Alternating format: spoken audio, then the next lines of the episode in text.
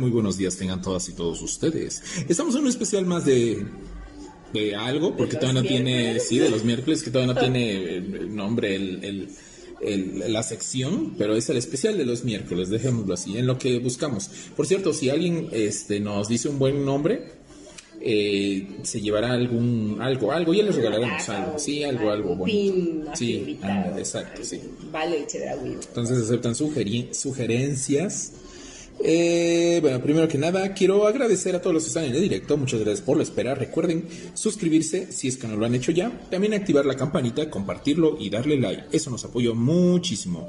Eh, recuerden que nos pueden seguir en nuestras redes sociales que están aquí abajito en la caja de la descripción. No sé si ya el becario las haya actualizado, pero ahí está el, nuestro Twitter eh, oficial, nuestro Face. Si no, pues está en nuestras redes sociales personales. Eh, bueno, ¿por qué empezamos con esa canción tan melodiosa?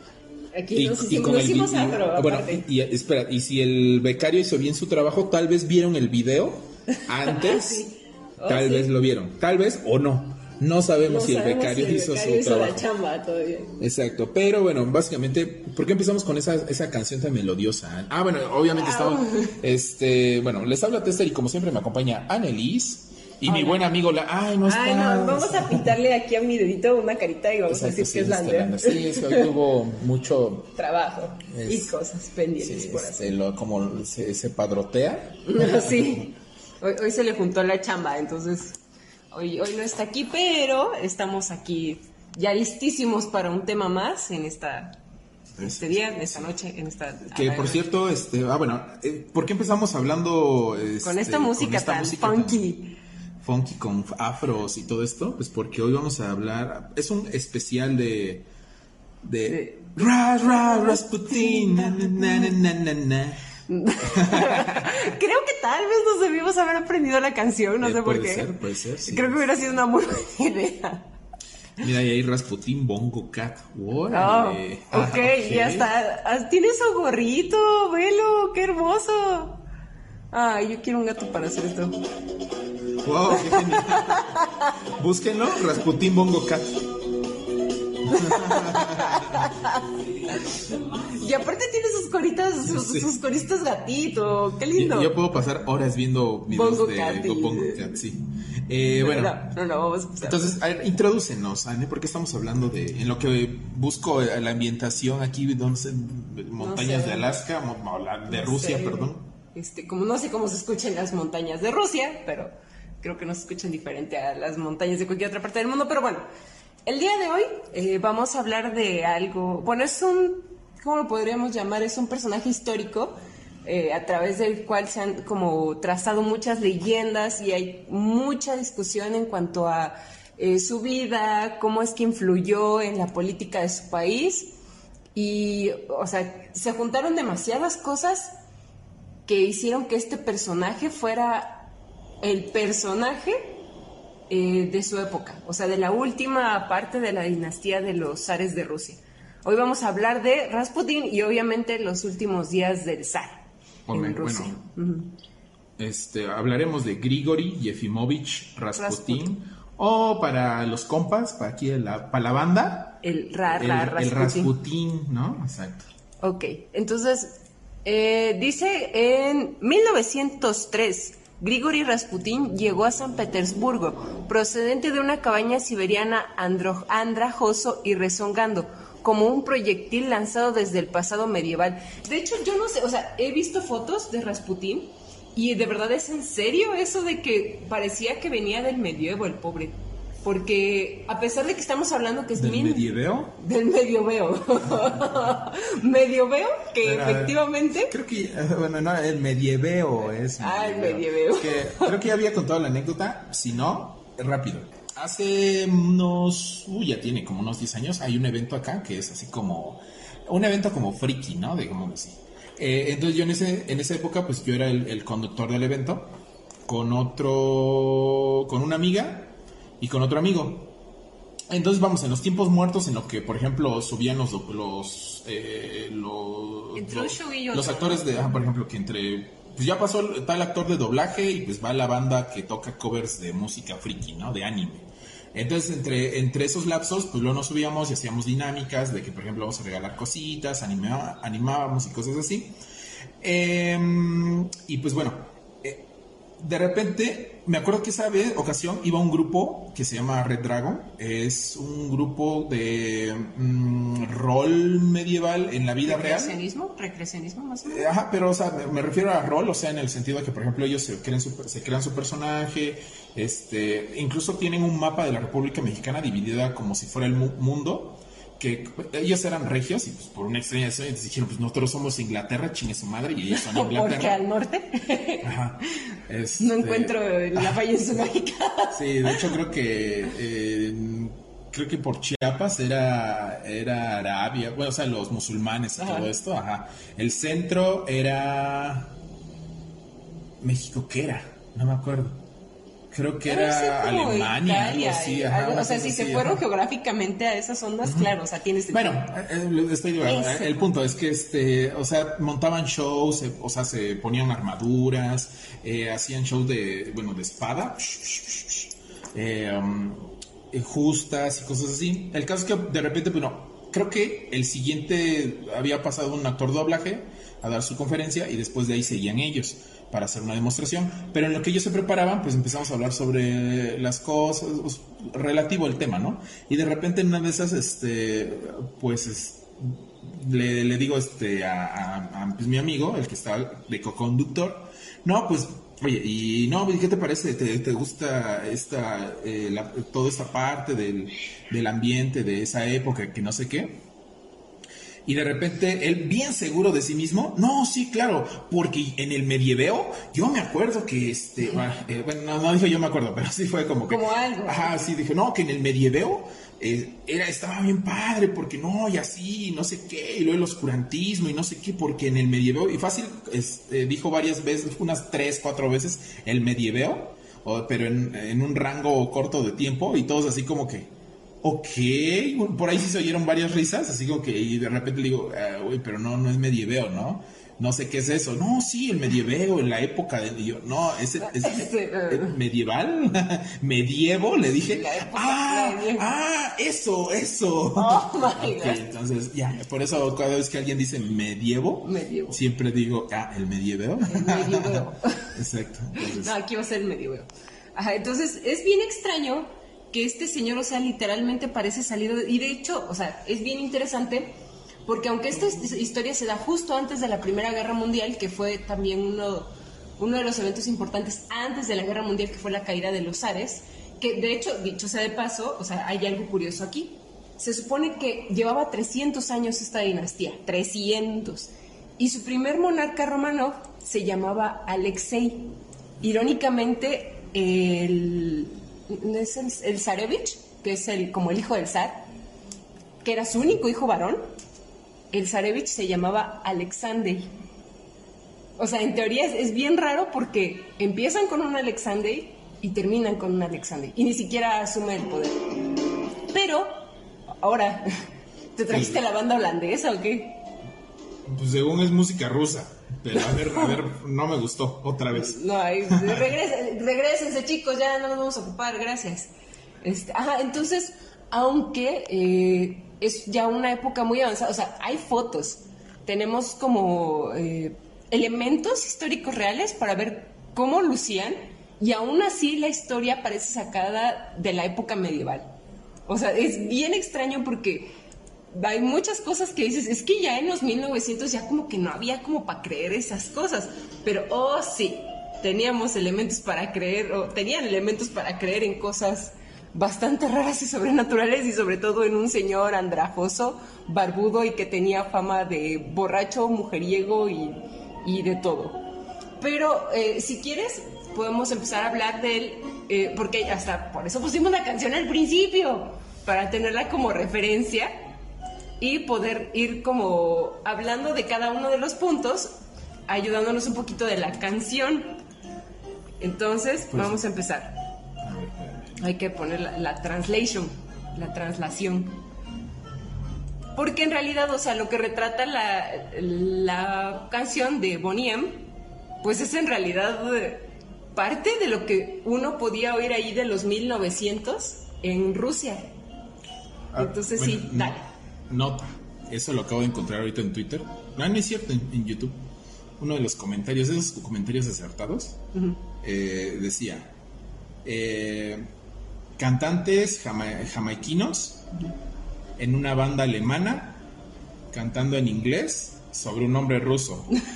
Uf, globali- globalismo, glo- eh, Global. globalización Global. intensifies. ¿No? Sí, totalmente. Ok, entonces vamos a empezar por esto, o sea, Bueno. por cómo lo percibían y que de hecho pasa mucho al- a esto, al folclore y a la cultura pop de todo el mundo. Entonces vamos a empezar desmintiendo como lo que va diciendo la canción.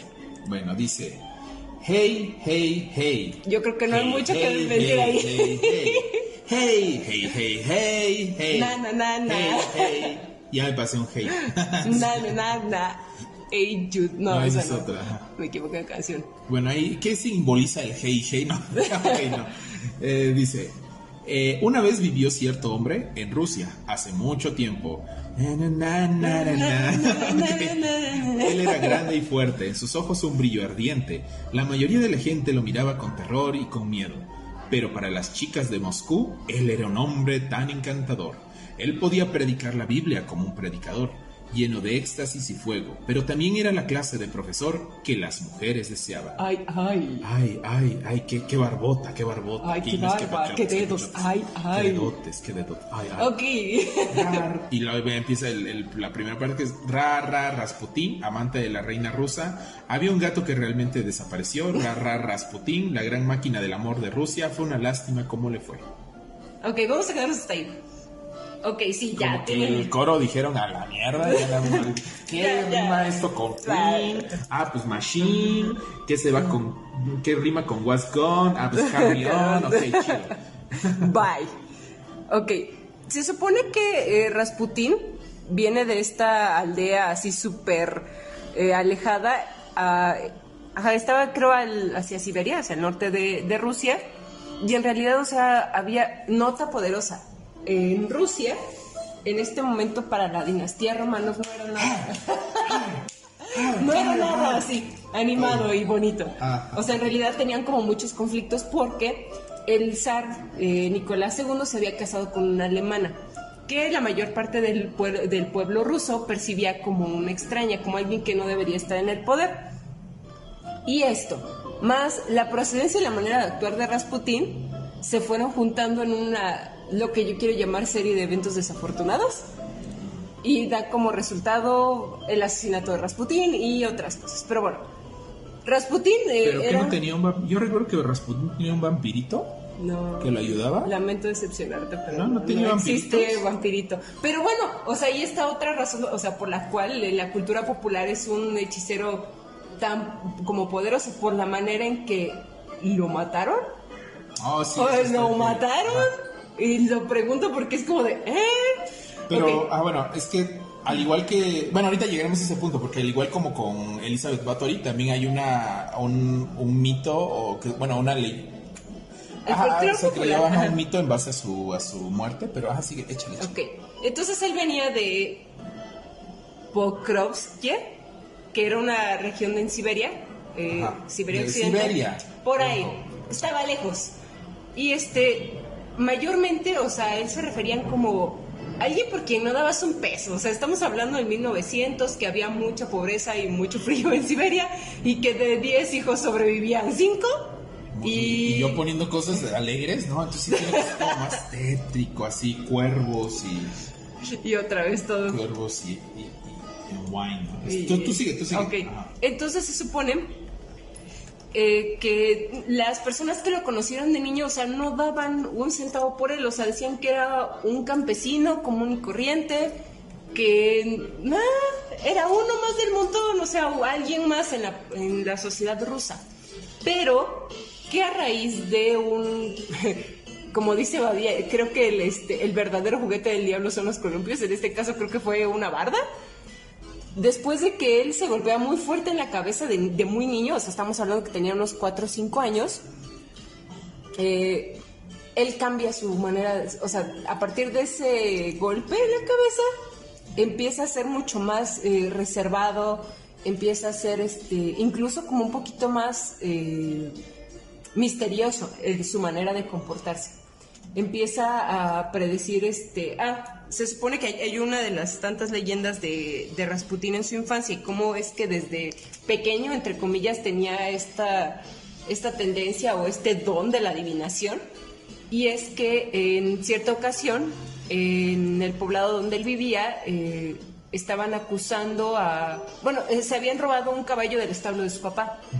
Entonces él, estando en una reunión con los vecinos, eh, se paró y dijo, es que ese señor, y eh, señaló a alguien en específico de los que estaban ahí reunidos, fue el que se robó el caballo.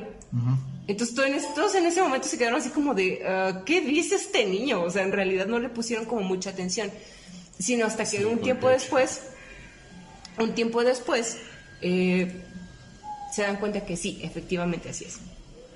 Irónicamente, Rasputín, aunque vamos a ver más hacia adelante que su vida fue santa, entre comillas, porque se daba mucho a la bebida, muchísimo, muchísimo. o sea, porque vodka, porque ahí este no, no te sale agua para tomar de la llave, te sale vodka. Exacto. Entonces, como, ese gran este predicamento que dice que vino, vino este, perdón, este, bueno, sí, vino, vino Rasputín al mundo. O sea, no, este, yo decía, ¿cómo se llama el otro? El nuevo, el, Vladimir Putin. Eh, Vladimir Putin, a ver si bien, si Jesús eh, convirtió el agua en vino, Vladimir convirtió el agua en vodka. Ah. Así es, santo milagro. Entonces, em, él, lleva la vida normal de un campesino, o sea, salvo estas pequeñas como cositas, pequeños incidentes que hacen, o sea, que todo el mundo le tenga como cierta aversión su música, la música, nota, la música de Rusia es muy divertida para como son, ¿eh?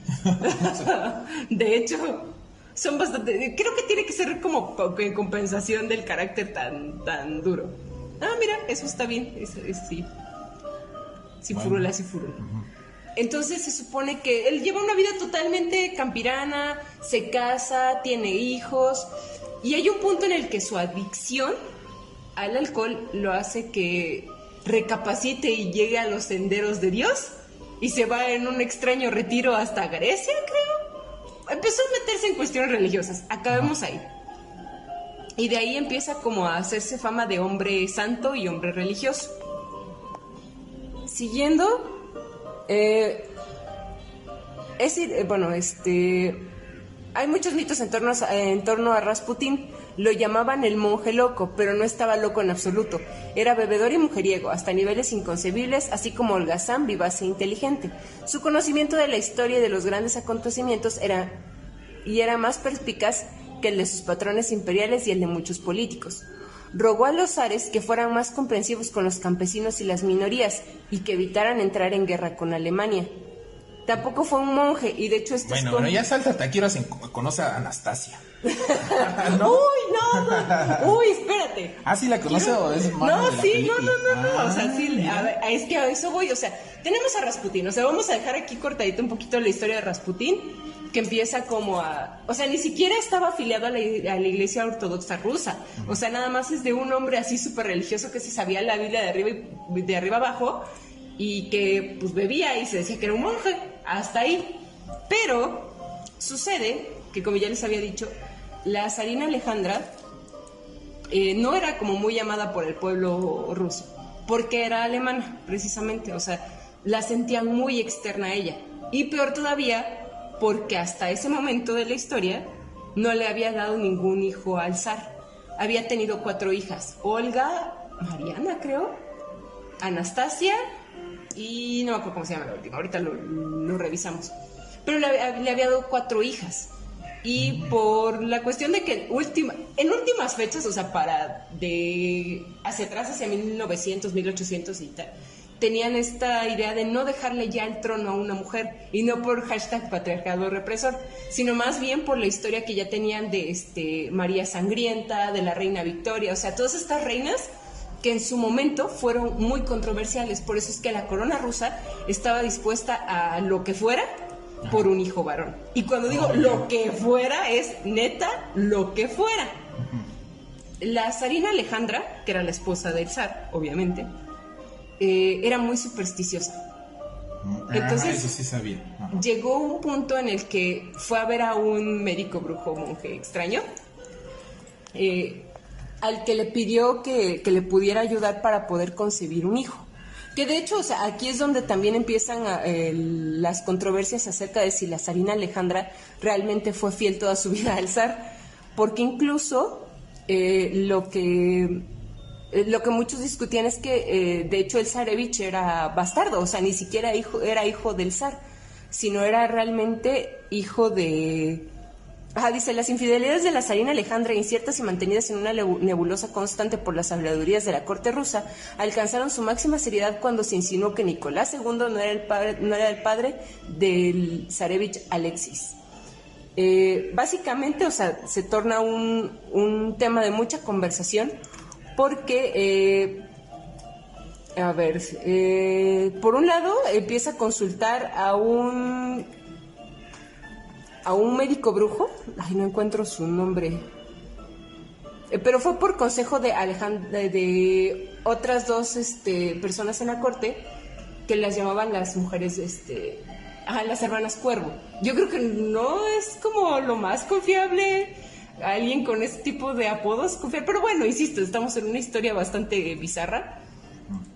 Y eh, le aconsejan que consulte a este médico brujo.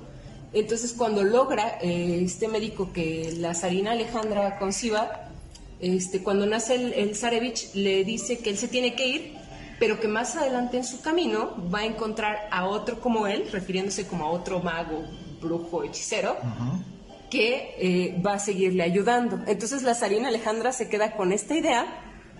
Y bueno, nada más para, ah, para complementar. Es, que estoy leyendo la historia de, bueno, la, la letra, las líricas. Y mira, se iba concordando. Sí, o sea, es que hay mucho de, historia, hay mucho de leyenda. por ejemplo, este, bueno, termina tu idea y voy con el segundo estro, la segundo párrafo. ah, sí, la segunda parte, ¿no? Eh, bueno, en 1904 que la zarina Alejandra había eh, concibe, eh, bueno, dice, según esta versión, en la que no es por obra, obra y gracia del, del, del, hechicero que había consultado, sino más bien por otra versión. Dice, según esta versión, el padre del heredero a la corona rusa era el coronel Alexander Afimogenovich Orlov, comandante del regimiento de Ulanos que estaba al servicio y al mando de la emperatriz. Poco tiempo después del nacimiento de Alexis, la zarina propuso a Orlov que se casara con su dama de compañía y amiga Anatanieva. Más tarde, más tarde Virubova al adoptar el apellido de su marido, pero el, militar pues lo, lo desechó por completo. Eh, según Sergei Yulevich White, entonces presidente del Consejo de Ministros, así se llaman, no es mi culpa, entonces presidente del Consejo de Ministros del SAR, hubo un misterioso lazo que unió, que unió a la zarina con Orlov y a Ana. O sea, eh, había muchas versiones de cómo es que se había logrado que se concibiera al, al Zarevich, Alexei. Es que varía, ahora sí que varía según la fuente. En unos yo encontré que se llamaba Alexei y en otros lo manejan como Alexis. Pero vamos, este... Alexis. Alexei. No. Entonces, eh, cuando se retira este monje de la corte, le dice a la Sabina Alejandra que va a venir después otro, igual. Ah, Por el mismo conducto de estas dos hermanas, las hermanas Cuervo, conocen a Rasputín y eh, algo, eh, si le regresas a la letra, hay una parte donde habla de su mirada. Y su mirada era una de las cosas más, más características oh, del, es cierto, sí, también lo supe. Más características del, o sea, de Rasputín adulto su mirada que era súper penetrante y su- o sea que no aguantaba su mirada. Cuando él te veía era como de y de hecho sí veamos hecho, la ajá, foto. o sea, exacto. Ay, qué pueden- barba. Ay, ay. Pueden, pueden buscar este a- en Google a una imagen de, de Rasputín y, o sea, y incluso nada más, o sea, aunque sea en foto, nada más queden, quédense mirándole fijamente los ojos y es como que, ay, ay, ay, ay, ay, güey, no me mire, señor don, No, no, no me mire la ropa interior, señor no me mi, no me las piernas, no, no, no, no, estoy, loco. Ah. El cielo en su mirada. No, no creo que el cielo. madrugada, ¿no? No, no esa mirada, ¿no? No, no, no. No son las miradas que te enamoran, ¿verdad? No, es que, o sea, es lo más irónico. Muchos hombres le tenían tanto mucha envidia como mucho miedo. Por eso es que lo llamaban monje loco. Y no solo te estoy hablando de la corte en su momento, Como el sino en general, eh, San Peter, sí, de hecho, Ah, como en. San Petersburgo, Ajá. o sea, se empezó a hacer de fama de mujeriego. Pero es que era muy extraño, porque todos sabían que contrataba cortesanas. O todo, todo el mundo lo sabía. Pero muchas de las cortesanas a las que les preguntaba, ah, pero para esto, o sea, no solo eran prostitutas eh, baratas. También cuando llega a la corte, Rasputín se empieza a hacer de amantes dentro de la misma corte. Ah, de las, de las otras. De las, de las también. caras. de las más caras todavía. Que de hecho es, es- es curioso porque luego en- entre la corte este son son más son, son más este correctas las prostitutas que luego que las de las cortes. Sí, la o sea, verdad. las reinas y con No, hombre, o sea, esto, no, hombre, pues ahorita te voy a decir por qué se, se iban como mucho por Rasputín. Bueno, entonces cuando Rasputín empieza a tener esta fama, llega a oídos de las hermanas Cuervo y son ellas las que le hacen el enlace con los Ares. En realidad, pues tú siendo, bueno, es que también cuestiono mucho eh, la inteligencia de, de los Ares, pero también estamos hablando que eh, Rasputín era un hombre muy, muy carismático.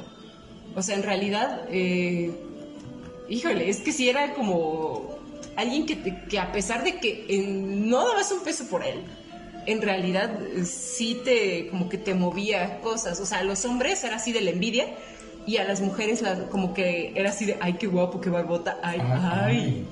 Entonces, obviamente, tenía fama de curandero.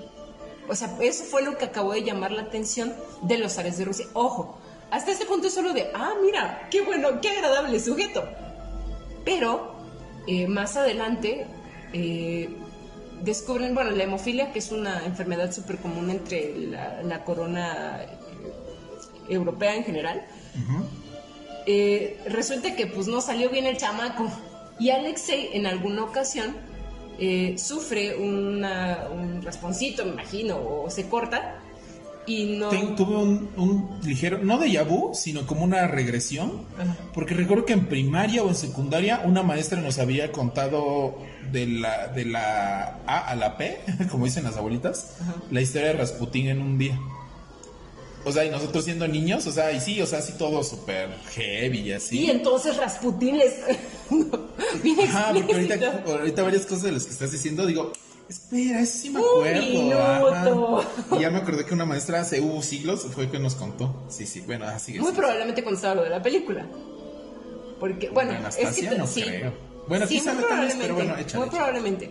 Entonces se supone que hasta aquí, a ver, checa también en, en qué vamos de la Ah, canción. bueno, la canción, ahora vamos para, a la para ver, estrofa, ajá, porque todavía no vemos cómo es que llega a ser amante de la reina. Dice, bueno, él gobernaba sobre la tierra rusa y nunca le hizo caso al zar, pero el Kazachok. o Kazachok, baile ruso, lo podía bailar maravillosamente. En todos los temas de Estado, él era el hombre a quien satisfacer. Pero él era realmente bueno cuando tenía al lado a una chica a la que estrujar. Para la reina, él no era ningún embaucador, porque ella había oído las cosas que él había hecho. Ella creía que él era un curandero divino que curaría a su hijo. Ra, ra, Rasputin, La the Russian Queen. La revolución. What? Había un gato que realmente Desapareció. Ra, ra, Rasputín, la gran máquina del amor de Rusia. Fue una lástima cómo le fue. Ok. Ok. Creo que el- el- está de más lo del gato. Seguimos, eh, seguimos investigando lo del gato. No les tengo el dato, pero, pero sigo averiguando. Ten- Ok. tenemos la, la intención de ¿Hasta el averiguar hasta el, sí, hasta el último momento qué fue de ese gato. Pero no Ok, es cierto. Ok. Entonces, ¿cómo es que se gana el corazón de la reina rusa? Insisto, tiene hemofilia, Alexei, y eh, en una ocasión no pueden contener la, hem- la hemorragia. Ah, bueno, espérame, espérame, espérame, espérame. Es que luego, luego, mira, dice, es que va eh, la tercera estrofa, es, es que vienen dos, ¿no? Una chiquita Ajá. y una grande, pero la chiquita eh, va de, de acorde con lo que habías dicho hace rato, que dice, pero por su afición por la bebida y la lujuria y su hambre de poder, empezó a ser conocido por más y más gente.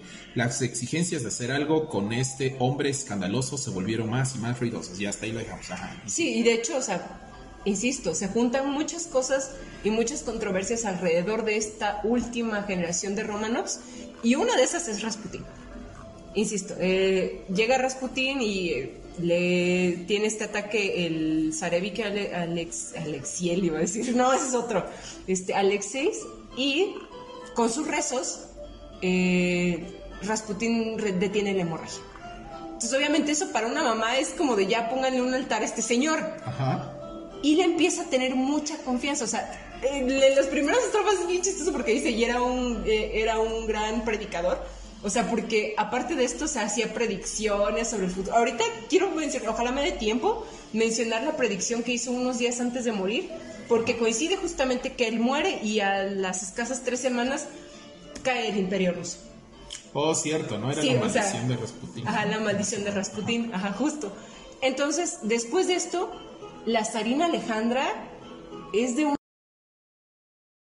es de una devoción con él que si le decían, no, es que tu, tu consejero viola a tus hijas, es como, "Ah, ¿cómo crees? Si es un hombre santo. Y realmente, o sea, hacia afuera, hacia la sociedad rusa, lo que la sociedad rusa veía esto era un monje raro y loco está aconsejando a los zares y este men está loco porque va y se contrata prostitutas y dicen que era de una tras otra. O sea, no era de "Ah, una por hoy, ya no, era una tras otra, tras otra. Pero cuentan también las leyendas urbanas eh, que muchas de las eh, cortesanas que él contrataba decían, pues es que en realidad su gusto es que nos desnudemos y acostarse junto a nosotras. O en todo caso, dice que por eso eh, la fama de curandero entre las mujeres era como de, ay, ay, que me cure, ay. Porque dice que fueron muy pocas las que realmente tuvieron sexo con él, que realmente tuvieron sexo. O sea, en realidad él lo que hacía era o que se desnudaran y acostarse junto a ellas como en un acto de prueba del celibato y de que eh, su poder era más fuerte que la carne. O si no, ajá. era así como de te voy a curar de los espíritus malignos que tienes en tu vientre, mujer. Sí, sí, sí, sí, es que suena bien loco, pero sí es como de, dude, pues es que puesto de esa manera, bueno. Y dice que las tocaba de tal manera que pues obviamente ellas obtenían mucho, mucho placer, pero que en realidad, salvo dos o tres veces, o sea, estamos hablando de un señor que se que traía No, sus... es cierto, mira, Sí, Rasputin con sus admiradores. Ese somos como los de, como en Tester Pix, ¿ves? Que tenemos más este... Ay, ojalá el becario pueda poner eso en este en el Twitter o algo así o en el video del, del directo. Espero no que se sé. acuerde, esperemos que se Esperemos que se acuerde. Entonces, ahí de, del Rasputin. sí, o sea, porque Y la ma- photoshop- photoshopemos la, mi cara y la de... aquí le ponemos a la de Lando. al, señor Pixels. Entonces, eso, o sea, esos fans era porque, oh, es que me curó milagrosamente. Antes me dolía mucho el vientre y ahora después de que él me tocó mágicamente. Sí, sí, a, a- a ese grado llegamos. Insisto, aunque son de los 1900, o sea, los primeros 10 años de los 1900, tú dices, dude, ¿quién va a creer eso? O sea, se están agarrando a tu mujer y algo, ¿no? No, era un hombre santo que curaba a las mujeres especialmente. Y de hecho, o sea, hay muchas leyendas urbanas con respecto a que tienen en, una, en un bar de Holanda o de por ahí, como su, su pene. ¿Qué? Creo que tal vez deba asesorar esto con este Su nepe. Su nepe. su Ajá. nepecito. Su, su cosita, su chetito. No, era un chetísimo eso. Ok, Dice, no o sea, saber más, No, no, gracias. no, es que a eso voy. Decían que tenían ahí su parte en un eh, frasco, como en conserva, ah, Mm. casco, en un bar de Holanda, pero ya se ha demostrado que es un pepino marino. o sea, no, no rescataron su nepe, Ah. no. Ok. O sea, no, no va. Pero por ahí agarró y la reina ya, si ya tenía enemigos, empezó a ganar más enemigos. Y uno de estos enemigos intercepta una carta donde abiertamente le dice, a, porque para esto se vuelve a enfermar el Zarevich este, Alexis y le escribe una carta o le llama o no le hace saber a Rasputín que en ese momento estaba fuera. Y Rasputín le dice que no se preocupara, que el Zarevich iba a sobrevivir. Y efectivamente sobrevivió. Y eso que estaba ya casi al borde de la muerte. Entonces, pues más se debía a la devoción de, la zarina Alejandra hacia Rasputín. Y... ¿Las harina? La, harina. No, no, es coca. No es coca. No, ok. Entonces, se supone que a partir de esto, o sea, todos empiezan a sospechar que realmente la zarina tiene un crush con, con Rasputín y le interceptan una carta que ella le manda a Rasputín. Entre lo que le dice básicamente es de no puedo esperar más para recostarme más sobre tu pecho y dormir eh, auspiciada por tus palabras. Palabras más, palabras menos. Ah, es algo así. Entonces, pues obviamente que todo el mundo estaba como en el dude, o sea, le está poniendo el cuerno al zar y con un monje loco. Pues ese men había algo seguro. Se tenían que deshacer de Rasputín. Ajá. O sea, sí o sí, Rasputín tenía que pasar a la historia como un cadáver. Y ahí es donde entra la otra estrofa, ¿no? Que es, dice, este hombre tiene que marcharse, declararon sus enemigos. Pero las damas suplicaron, por favor, no intenten hacerlo. Sin duda, este Rasputín tenía múltiples encantos ocultos. Aunque él era un salvaje, ellas simplemente caían rendidas en sus brazos. Entonces, una noche, algunos hombres de alto prestigio le tendieron una trampa. Ellos no tienen la culpa. Ven a visitarnos no paraban de pedirle y finalmente le apareció ra ra Rasputin y creo que de ahí ya se repite todo. no, le pusieron un poco de de ah, hecho eso es ah, importante, eso es importante. aquí, bueno, este dice ra ra Rasputin, amante de la reina rusa, le pusieron un poco de veneno en su vino, ra ra Rasputin, la gran máquina de amor de Rusia, él se lo bebió todo y dijo, "Me encuentro bien." Ra ra Rasputin, amante de la reina rusa, ellos no cesaron, querían su cabeza. Ra ra Rasputin, la gran máquina de amor de Rusia y por eso le dispararon hasta matar o aquellos, o aquellos rusos, o those Russians. Oh, those Russians. Ok. Es, es que esta, esta, parte es importante porque ahí es donde viene una de las leyendas más fuertes de cómo, cómo lo mataron o, qué, qué, ocurrió aquí. Eh, dice, bueno, presuntamente el asesino es el, el príncipe Félix Yusupov. Y en en confabulación, no sé, o sea, se confabuló con Dmitry Pavlovich, el teniente su... ¿qué? Sujotín. Ah, caray. Sujotín. Ah, caray. Ay, ay, ay, Entre Sergei y Sujotín. Aquí hay algo raro. ¿eh? Yo creo que sí, querían que, que, los curara Rasputín, pero como él curaba puras chicas. Oh, ya. Yo creo que por ahí va. Sí, puede ser. Entonces, bueno, el plan básicamente era invitarlo al palacio con la excusa de presentarle a Irina, que era la esposa de uno de ellos. Y era una de las, como de las siguientes metas de Rasputín aunque algunos historiadores aseguran que era el propio. Oh, mira, sí, sí, ah, sí, cierto, tú. Sí, sí, sí. Esa fue la trama, o sea, ese fue el pretexto. El 16 de diciembre, Rasputin aceptó. Yusupov le ofreció pasteles y vino envenenados con cianuro, en dosis cinco veces superiores a las necesarias para matar a una persona. El príncipe, tenso al ver que el veneno no se efecto de inmediato, le disparó. Al cabo de un rato, siempre según el relato de Yusupov, este se acercó a Rasputín creyéndole muerto. Entonces el monje abrió sus ojos hipnóticos y despidiendo una baba verde por la boca, lo agarró del cuello y empezaron a luchar. El príncipe logró separarse, mientras Rasputín intentaba huir tambaleante hacia el patio. El chiste es que creo que lo acabaron tirando a un río. O sea, nomás no podían con él y lo acabaron tirando al río. Ajá, bueno, lo que... La primera vez que leía, bueno, después de que... Es que no me acordaba de lo de mi maestra, pero yo la, primera vez que sí ya me acuerdo de haber leído algo sobre Rasputin fue precisamente hace uh, siglos, hace como, uh, como 15 años creo. Compré, había una serie de figuras de McFarlane Toys, que hoy en día ya decayeron mucho la calidad, pero en su momento eran así, que uff, estaban muy buenas. Hoy creo que su equivalente sería Hot Toys o algo así, o sea, porque eran como que lo máximo en ese entonces en cuanto a calidad. Eh, las figuras de acción. Entonces lanzaron una serie que era. Bueno, tenía una serie que era cada. como, como temporadas, vamos, ¿no? eh, que era la de McFarlane Monsters. Entonces a veces este eh, iniciaron pues los monstruos típicos, ¿no? Drácula, Frankenstein y esos, ¿no? Eh, después de ahí se siguieron a eh, fueron como que que la criatura del pantano, y ya este, fueron variando, ¿no? Y cuando llegó un punto en que ya se les acabó, entonces este, empezaron a sacar como que versiones em, em, ¿cómo es decirlo? Este horror, de horror, horroríficas de cuentos tradicionales. Por ejemplo, eh, me acuerdo uno, el de Caperucita, estaba bien genial. Oh, sexosa, la, Caperucita. Siempre quise hacer ese cosplay, o sea, a raíz de ese monito. Bueno, de monito. Y luego, ajá, luego, por ejemplo, estaba este, esta, la de los, bueno, la serie de, de, Oz, del mago de Oz, igual Dorothy, este, el león y todo eso. El león se veía genial, o sea, todo así, este, como una bestia enorme, así. El, el, este, y bueno, y una de la, de, la, de la serie de Monsters fue eh, la, cara, las caras de la maldad, las seis caras de la maldad, que eran... Em, bueno, básicamente eso lo compré porque venía en mi waifu, este, ya hablé de ella. Que después podemos ahondar más. Si gustan, yo puedo ahondar todo lo que quiera. Puedo, puedo ahondarle todo lo que quiera. Ahora. este, a mi waifu histórica. Eh, que es este Elizabeth Bathory. Entonces era Elizabeth Bathory, Vlad Tepes, eh,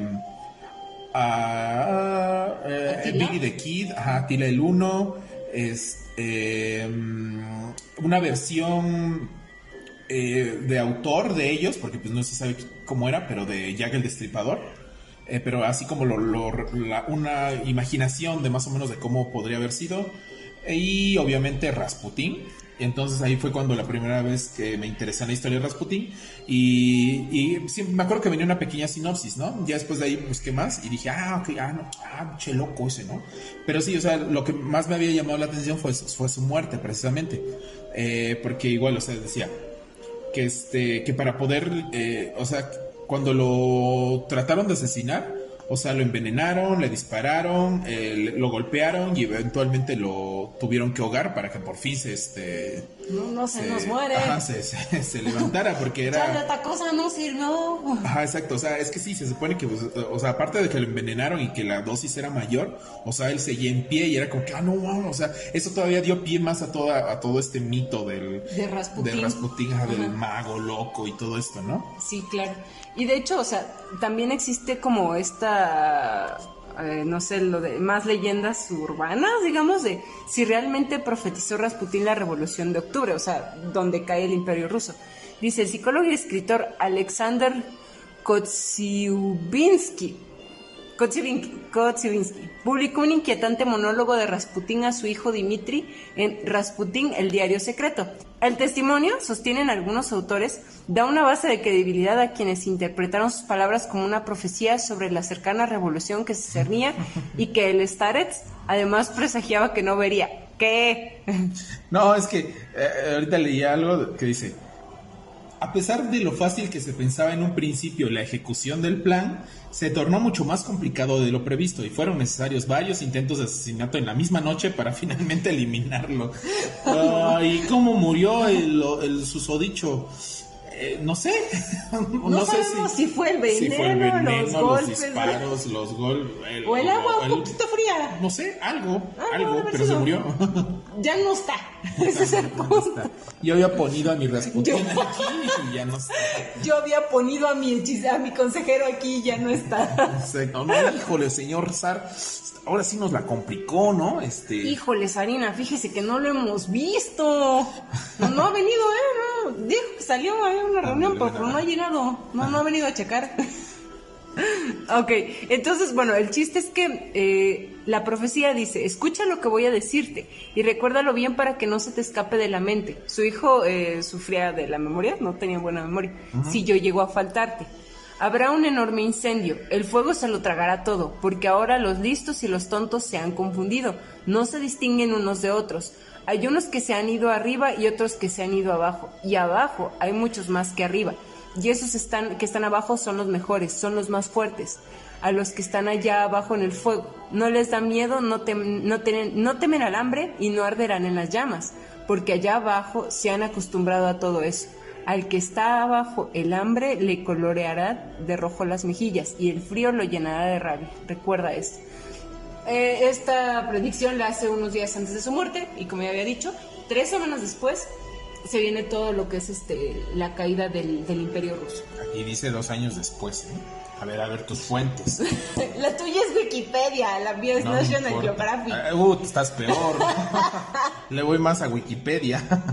Ah, bueno, el chiste Es que bueno, aquí dice, ajá. Poco antes de su muerte, Rasputín escribió a la zarina diciendo que esperaba una muerte violenta, probablemente, eso sí lo también lo había leído anteriormente, este, de que él, él ya esperaba su muerte y que él mismo había predicho su muerte de que iba a ser violenta y que lo- eh, iba a ser difícil él mismo de morir. Porque es que también, bueno, ahí es donde entra el, el- el misticismo que lo envuelve, porque se supone que él era como una especie de, o sea, si bien sí se proclamaba con hombre santo, pero realmente como que eh, practicaba ritos paganos y todo esto. eh, y es donde se supone que él por eso estaba protegido. Y por eso a la hora de cuando lo mataron tenía tal vez ahí una cosa rara que él mismo se había puesto. Y es donde, ajá, donde digo que viene toda esta parte del mito. Eh, y por eso es que él mismo dijo, es que pues, va a ser difícil que me maten, pues. De hecho, eh, paréntesis rápido, este, se supone que a él le atribuyen eh, que se haya creado la secta Gilsti, que son como, este, dice, el fin de los Gilsti era conseguir el perdón a través del pecado. Para ello practicaban el desenfreno sexual y la flagelación en ceremonias extremas. La oscura vida sexual de Rasputín lo hizo sospechoso de seguir esos principios. O sea, tanto en su momento se le atribuyeron estos a ritos paganos, eh, prácticas realmente poco ortodoxas, a pesar de que se decía un hombre de la iglesia ortodoxa, que en realidad nunca tuvo afiliación de, en la iglesia ortodoxa, pero vamos, o sea, con todo esto de que él sabía como eh, envolver a la gente en sus palabras, claro, o sea, se hizo de un poder increíble. Ajá, ah, bueno, dice, bueno, y que en la carta decía que él esperaba una muerte violenta, probablemente por parte de la nobleza, y aseguraba que si él moría, los zares harían lo mismo en un plazo de, de dos años. Esto en parte fue cierto, pues el, el zarismo cayó dos años después con la revolución bolchevique. Eh, ajá, y ya, ajá, o sea, Pues yo dije en un par de semanas, ese par de semanas pueden ser dos o pueden ser veinte. no especifiqué. Pero sí, o sea, el, el punto es que lo que más llama la atención es que tras la muerte de Rasputín, o sea, nunca le habían podido hacer nada al zar. Nunca se habían podido acercar ni a él ni a su familia. Todo iba, entre comillas, viento en popa. Y al final de cuentas, pues ¡pum! Todo se vino abajo. Y justo después de la muerte de Rasputin. Entonces es una otra de las de los misterios como grandes que, que todavía no se encuentra como una explicación absolutamente lógica. Digo, si bien hubo muchas, muchas eh, cuestiones, muchos factores que, claro, o sea, tuvieron como un papel importante en el desarrollo de esta parte de la historia de Rusia, pues, ah, ¿cómo es que a alguien le puede ir tan mal en tan poco tiempo? ¿Estás de acuerdo? ajá, ajá. Como a Evo Morales. Ah, ok, no. Sí, ¿no? Ajá. Sí, si quiere. Bueno, este. Ya narraste todo el. De Rasputin, ajá. Mayormente es, este- es todo el- el- como la historia. Pero, o sea, lo, lo mejor, lo más es- extraño de esto es que eh, Rasputin y todo lo que desemboca con la familia real da pie a otras leyendas también urbanas que igual, este... Nada más para ahondar rápidamente en la muerte, porque creo que ese te, te- te- le faltó. ¿Y esta es la, la carnita? No, yo estaba impactado dije- con sus dedotes y su barbota. Ay, ay. Ah, bueno, dice, eh, bueno, primero fue envenenado, ¿no? Envenenamiento. Aunque hay diversas dudas y lagunas sobre la muerte de Rasputín, una vez llegó a Palacio. Las- una vez que llegó a Palacio, las fuentes dicen que todo sucedió de esta manera. Yusupov hizo un enorme banquete de pastas y vinos en los sótanos del palacio, pero todo ello tenía un veneno muy potente, que es el cianuro, eso ya lo habías comentado. Estaba en dosis más que letales para matar a un hombre. Rasputín no paraba de preguntar por Irina al llegar al palacio Moika eh, recibiendo respuesta de parte de Yusupov que estaba retocándose. El conspirador ofreció varias copas de vino sin envenenar al místico y luego le dio las pastas envenenadas. Rasputín experimentó una leve reacción, pero luego siguió comiendo tranquilamente. "Um, um". Como que le pusieron más pimienta, ¿no? ¿Qué, qué tiene? Sabe, sabe chistoso. Pero está ¿Estás- bueno, está ¿estás bueno, ¿eh? que esto está, está bueno? Mm, Ah, no, ¿sí? eh, ¿Tiene más? Está, está rico. De, otro, dígala, señora, ¿qué, qué otro platito? Ahí también había visto, o sea, el, el contra es que a lo mejor el Juicy Pop, eh, le- le- lo que le vendieron, una de dos, o no era cianuro, o realmente era cianuro, pero súper... Diluido, ah, ajá, O sea, súper súper rebajado. dilu- rebajadísimo. A tal grado de que tendrías que haber tomado... Ajá, o sea, él creyendo que pues era una dosis muy letal y realmente era nada, pues, ajá. Entonces, eso, eso se podría explicar, vamos. Claro. Lo dice, el cambio de plan. Rasputín, una vez de encontrarse cada vez peor, cogió una guitarra y tocó y cantó. O sea, todavía, todavía, can- todavía can- le, to- le dio tiempo de cantar, pues así de. ah, la, la, la, La la. balada de Empezó la de. Ra, ra, Rasputín. ¿no? Hubiera sido genial que hubiera empezado a cantar la de La Rasputín. balada de la muerte. Eso. Yusupov tuvo. Tocó y cantó temas del folclore ruso. Yusupov tuvo que estar una hora haciendo lo mismo que, que él para disimular. Eh, eh, eh. Como cuando ya te quieres ir de la boda O sea, y es así el tío como. borracho no te no, no, no, no, no, es así como. No, no, no, no, no, no. Es como cuando, por ejemplo, vas a, a algún lugar, pero. Y de repente te cae mala comida. Y, pero al, invi- al, al, al- no, no, está el invitado y al, ¿cómo se llama el que invita a los invitados? El, este, sí, el anfitrión. Anfitrión, ajá. Y por ejemplo, el anfitrión sabe que, por ejemplo, o sea, algo había mal y también le cae mal. Y es como que, ay, fíjate que me cayó mal. Ay, besadito. Ay, sí, oye, ay, ¿qué habrá sido? ¿No habrán sido los, lo, lo que nos comimos en la mañana? Así, ¿no? Así como para, ¿no? Sí, sí, ya, ya me imaginé la, la, el la momento situación. Y fue una hora de momento incómodo. ¿Qué onda con eso? Dice, al final el conspirador dijo que subía para hablar con Irina. En realidad fue a hablar con Puri, Purish, alguien, otro conspirador. Purishkevich. que está eh, Kevin, el Kevin, vamos a decir. El Purish. El Kevin. Mi Fue a hablar con Kevin, que estaba en el piso de arriba. Y Yusupov estaba completamente desesperado y pensó en abortar el plan. Empezó a creer que Rasputín era inmortal, como decían ¿por qué muchos. nos pusimos? No Como pases. decían muchos mitos rusos. Ajá. Pero Kevin lo animó para que le dispararan con su pistola por la espalda, sabiendo que no habría otra oportunidad. Mira, si le pegas con es cuando por viene acá, el- la, sí. la saga de los disparos. Es como cuando en un videojuego no vences al enemigo con lo que le estás No, aventando. es como. Es que me lo imagino perfectamente. O sea, un Rasputín podría ser básicamente o perfectamente un, un enemigo final de Dark Souls.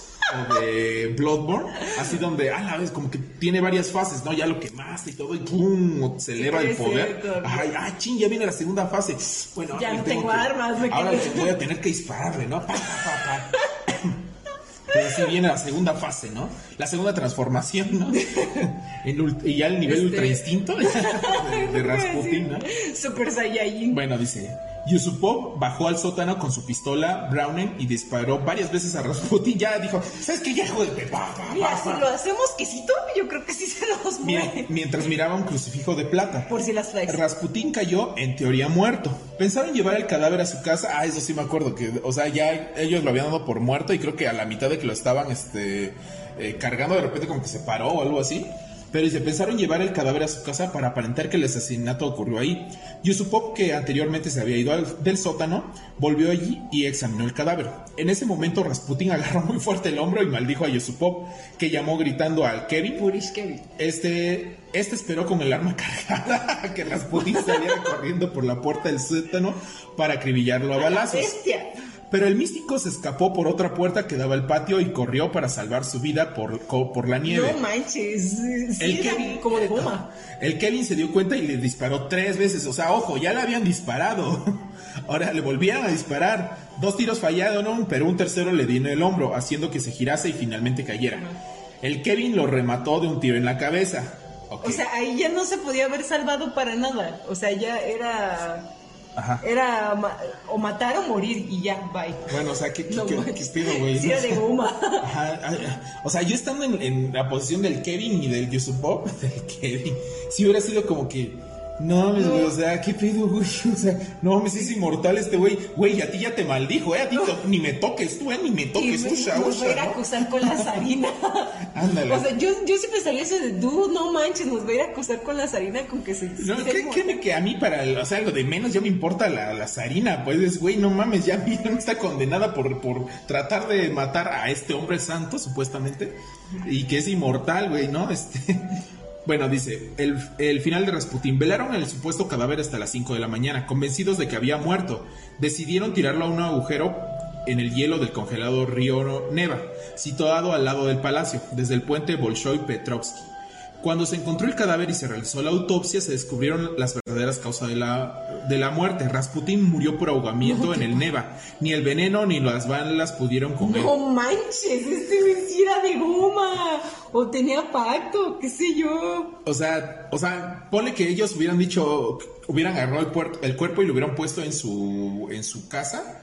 O sea, no a la inter- o sea, ahí en lo calientito y se hubieran ido y ya lo hubieran dado por muerto. Estoy seguro que si, o sea, se hubiera recobrado, le hubiera tardado meses, pero después lo hubieran visto, se hubieran cagado esos güeyes. No no mames, güey. Se matan ahí. Y creo que ibas a mencionar algo de otras teorías de lo de- y lo de Anastasia, a ver si da tiempo. Ajá, pues es que de- en realidad es rápido, porque de hecho, o sea, por la manera en que se da el- la balacera, la masacre en, en Palacio, que bueno, hasta donde mm, investigué, eh, una noche los levantan así en super emergencia y es como de salgan y este está entrando eh, bueno la gente armada no sé si fue exactamente un golpe de estado pero este se supone que las las grandes duquesas o sea las hijas del zar eh, alcanzaron a meter el tesoro o parte del tesoro de la familia en sus corsets entonces eh, en el momento en que hubo la super mega masacre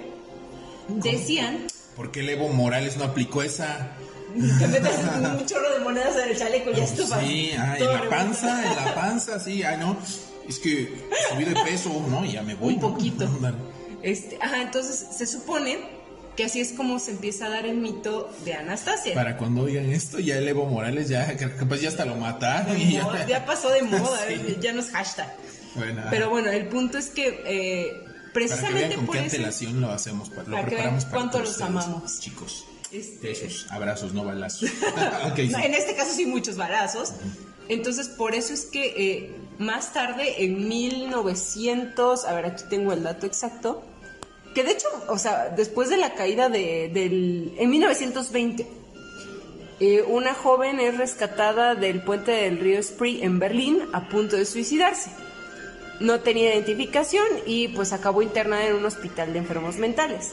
Dos años más tarde aseguró la- eh, ser la gran duquesa Anastasia, que en ese momento se fue dada por muerta, en una cuestión tan, tan fuerte como la que vivió justo en ese momento, no había posibilidades en que, de que pudiera sobrevivir, excepto por ese detalle del, del tesoro. O sea, si bien pudo haber rechazado alguna bala, pero pudo haber pegado en algún otro punto vital la bala y pues acaba con sus vidas, porque no son Rasputin, evidentemente. Sí. Entonces, Sí, igual, por ejemplo, bueno, retomando lo de las lo de la muerte.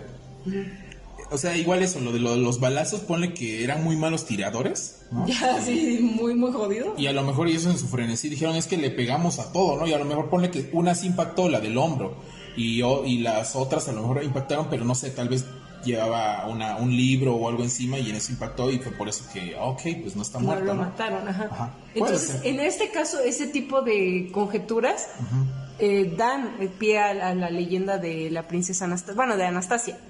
Dice, ella relataba la historia con una precisión y coherencia asombrosas. Algunos familiares de los Romanov incluso le creyeron.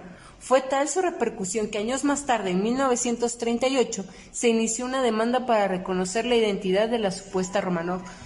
Eh, Pero tengo entendido que nunca la reconocieron, ¿no? no, de hecho, a eso voy. Porque, ajá, es que yo ya había visto, había visto un documental y eso era de niño, donde incluso habían sacado eh, pruebas de que, o sea, la habían instruido a la niña, o bueno, a la chica ya ahorita, este, para que ella hablara, como que le habían contado, vamos, o sea, había otros intereses de por medio y que alguien la instruyó y dijo, mira, tú vas a hacer esto, vas a crearte el papel, vas a decir que eh, que pasó esto, te vamos a contar todo, la infancia, bla, bla, bla. Y obviamente fue uno de los allegados a la, a la dinastía eh, Romanov. Por eso es que sabía muy bien qué onda, ¿no? Todo. De hecho, eh, aquí, o sea, coincide con esa versión. Dice Ana fue que Ana era su verdadero nombre, fue salvada en el puente por un soldado polaco de apellido Tchaikovsky. Hola, con quien se casó. Guau. Este, dice, fue él quien le relató el episodio del crimen de los Ares, ya que este, él había estado ahí y ella tomó esa historia como propia. Por eso es que podía dar tantas referencias y tantos datos tan exactos.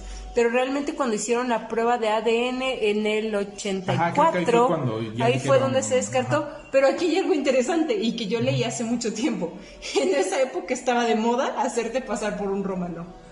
Oh, O sea, no estabas Sí, en es cierto, onda. es cierto, es no cierto. estabas en onda, Ajá. sino decías, es que yo soy descendiente de los Romanov, a mí no me mataron, yo estaba en otro lado. que es más o menos como la historia de Jesús. Porque ahorita sí vemos como que Jesús es el único que Mesías, pero no, o sea, en la época cuando vivió Jesús había miles de Mesías, o sea, cada todos los, o sea, dirías tú no estabas de moda si no te decías el Mesías. Entonces Sí, había miles de exacto. Mesías. Ajá, y todo el mundo y, y- y caso curioso es que el único que no reconoció o al, al único que reconocieron al final como Mesías fue el único que no se dijo que era el Mesías. Ajá, exacto. Entonces, este. Ah, porque curiosamente Jesús nunca dijo yo soy el Mesías. Ellos lo optaban, o sea, decían, ah, bueno, Lo sobreentendían, o sea, por la filosofía que Ajá, traía. exacto. Y ya, Entonces- pues haz de cuenta que era igual. Ajá, Yo creo que igual lo mismo. Sí. Y que de hecho creo que sí me acuerdo de eso de que hubo muchísimas chicas. Incluso en la película de Anastasia. Sí, o sea. Hay una parte donde creo que están haciendo como el casting. Sí, Ajá, y ya están a ver, a ver, la siguiente, ¿no? Sí, o sea, realmente estaba muy de moda hacerte pasar por un Romanov. Y esta fue como la que se voló la barda porque ella, pues como tenía esta, esta historia por su, Ajá, su marido, o sea, bien, obviamente todo concordaba. se. Todo concordaba muy bien. Entonces, pues claro, o sea... Cantaba como Talía y a Kojima le gustaba, ¿no? De ahí se enamoró Kojima de Talía, yo creo, Yo creo al ver sí. a Anastasia. Sí, yo creo que sí. ¿Qué tantas posibilidades hay que Kojima vea una película en español latino? Por, por Talía, yo creo que sí la vio. Estoy seguro que la vio. Así es más, segurísimo que vio Porque Anastasia. Talina. Eh, ¿Eh? Anastasia eh, con Talía. a.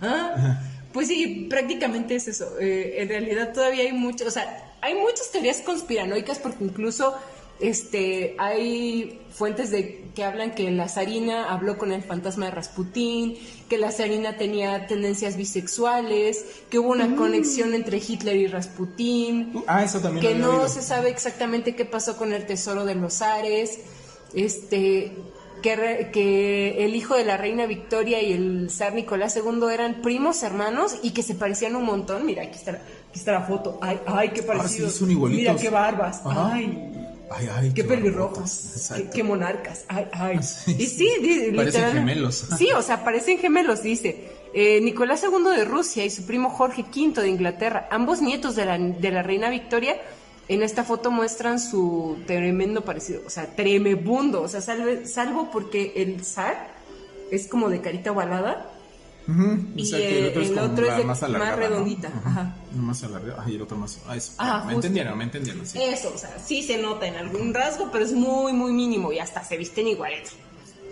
Totalmente. Y sí, o sea, realmente es, es algo como súper. Aunque ya han hecho un montón de investigación y, y sí hay muy asentado qué es lo que pasó y todo, finalmente, o sea, se convirtió en, en, no sé, parte de la cultura popular rusa. O sea, hasta hicieron una película, todavía hay musical en Broadway, o sea, realmente llega a permear mucho en la cultura pop de, pues de nuestra época todavía, ¿no? En realidad. Ya no sé qué estamos escuchando. No, sí, tú, tú habla, tú habla, tú habla. Yo estoy aquí checando eso. Y pues ya, o sea, finalmente eh, creo que todavía hay mucho que leer al respecto y esto es una embarradita apenas de lo que... Sí, igual también podríamos hablar en algún punto este eh, de la dinastía Romanov. ah, sí, tal. por favor, encárguenmelo, yo me ofrezco como tributo. Hay un libro que necesito que habla de los 300 años de la dinastía Romanov y que solo necesito un pretexto para comprarlo. Pero ya, eso será Este, F, si quieren que Ande se compre ese libro. Exacto. Igual me lo voy a comprar, pero Bueno. necesito apoyo moral. La, la que el- eh, la que hace una semana estaba diciendo no yo ya no voy a comprar libros eh, con el aguinaldo porque ya tengo mucho que leer ¿no? Dejé de hacerlo, lo voy a volver a hacer. Que no se pierda la bonita costumbre de gastarme mi aguinaldo en libros. Pero bueno, yo creo entonces vamos cerrando, vamos despidiendo. sí bueno y pues eh, pues no sé bueno les- si, si les gustan las figuras de acción les puedo reco- les recomiendo si logran encontrar porque ahorita es realmente escasa la figura de McFarlane Toys de, de Rasputin, si les gusta obviamente las figuras de acción. Y si no, pues chequen las imágenes en Google. Igual en eh, días antes o el mero día lo vamos a estar publicando en, en el Twitter. O sea, hace mañana yo creo, después de lo que están oyendo, o tal vez hoy ya lo están oyendo. Ya este, de, ya están oyendo, ya lo están viendo. Este, Hoy están oyendo el podcast, ya lo Ajá, vieron. probablemente ya lo vieron. Ajá, exacto. Eso, tú me entendiste. Es que estas, las paradojas temporales Sí. uf, están bien heavy, ¿sabes? No, Sí. es que hay mucho misterio y Rasputín y su mirada. Yo, yo por Ay, eso, ay, yo por eso este respeto a los Avengers, ¿ves? Porque solo ellos pueden con las líneas temporales. Exacto, sí. Pero pues bueno, esto ha sido todo. Extrañamos un montón a Lander. Sí, que se, se nos murió. Es que ayer, de hecho, lo intentamos envenenar. Ah, primero lo envenenamos. Luego le disparamos, lo tratamos de ahogar en el río Salado, ahí de Santa Cruz, pero, Pero, pues, no se murió. no vive. entonces está ahorita con un poco de gripa. O algo. O algo. o algo. Algo le ocurrió. Pero pues nada, que sí. Lander regresa. Sí, este, y pues bueno, este, por, eh, por mi parte, pues eso fue todo. Muchas gracias. Gracias Annelies. chicos, los, eh, los amamos. Preparamos con mucho amor y, y demonios esto. Exacto, muchas gracias a ustedes. eh, eh, un saludo a todos los que estuvieron en el directo. Recuerden compartirlo, denle like, suscríbanse. eh, eso nos apoya muchísimo. Y bueno, eh, también pueden, recuerden que pueden oír este especial en Spotify, bueno, en cualquier eh, aplicación de podcast que les guste. Eh, en Apple, en iTunes. El en- becario se va a poner chido para subirlo, espero. Ajá, entonces ahí donde quieran. Y pues bueno, este, sin más, nos vemos hasta la próxima. Y bye bye. Aún no, porque estoy haciendo tiempo que llegue el coro. Porque amamos esta canción. sí.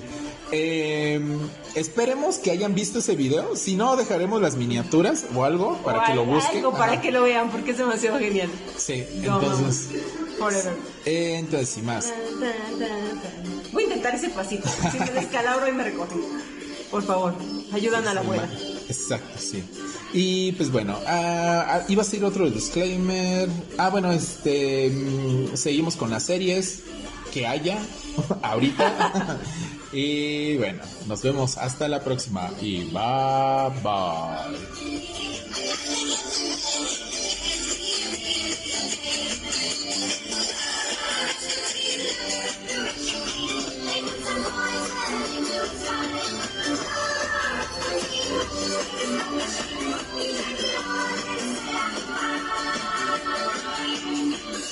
Ya doné, no mames.